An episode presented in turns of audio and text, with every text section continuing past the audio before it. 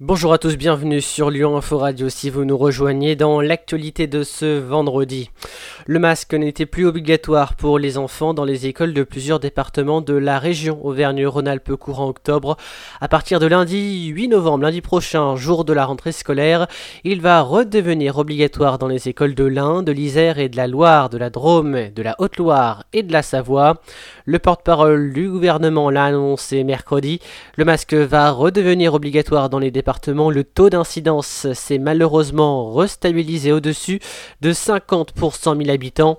Dans la région, l'Ain, l'Isère, la Drôme, donc la Loire la et la Savoie sont concernés par cette nouvelle obligation. Faites attention, donc mettez bien le masque à vos enfants, donc dès lundi.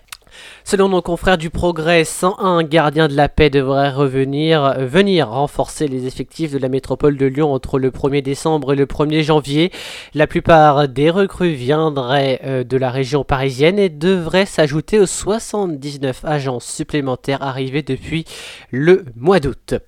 Deux ans après sa dernière édition, le Lyon Urban Trail fait son retour dans les escaliers de la Croix-Rousse et de Fourvière samedi et ce dimanche pas moins de 8000 coureurs sont attendus pour cette 13e édition aux multiples parcours.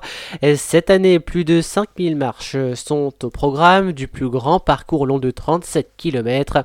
Les plus de 8000 coureurs déjà inscrits auront le choix entre différents parcours allant de 6 à 18 km lors des épreuves en nocturne du samedi ou de 8 à 37 km le dimanche pour les épreuves de jour. Le modèle Air Max BW de Nike fête cette année ses 30 ans. Pour marquer le coup, la paire de chaussures est rééditée ce vendredi et déclinée en 4 versions relookées. 4 nouveaux modèles floqués à l'effigie des villes internationales Rotterdam, Los Angeles, Beijing et à Lyon. Pour les amateurs, il faut se dépêcher.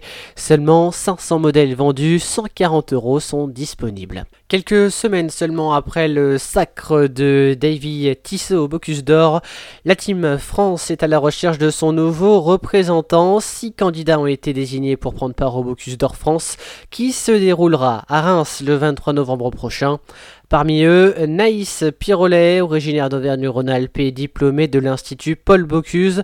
Naïs Pirolet faisait partie de l'équipe de David Tissot lors du Bocuse d'Or 2021, où elle était chargée du développement des recettes.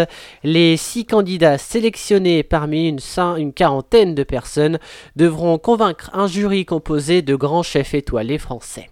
Et puis côté circulation, pour ce week-end, Bison Futé classe les journées de vendredi, samedi et de dimanche vertes sur les routes de la région Auvergne-Rhône-Alpes.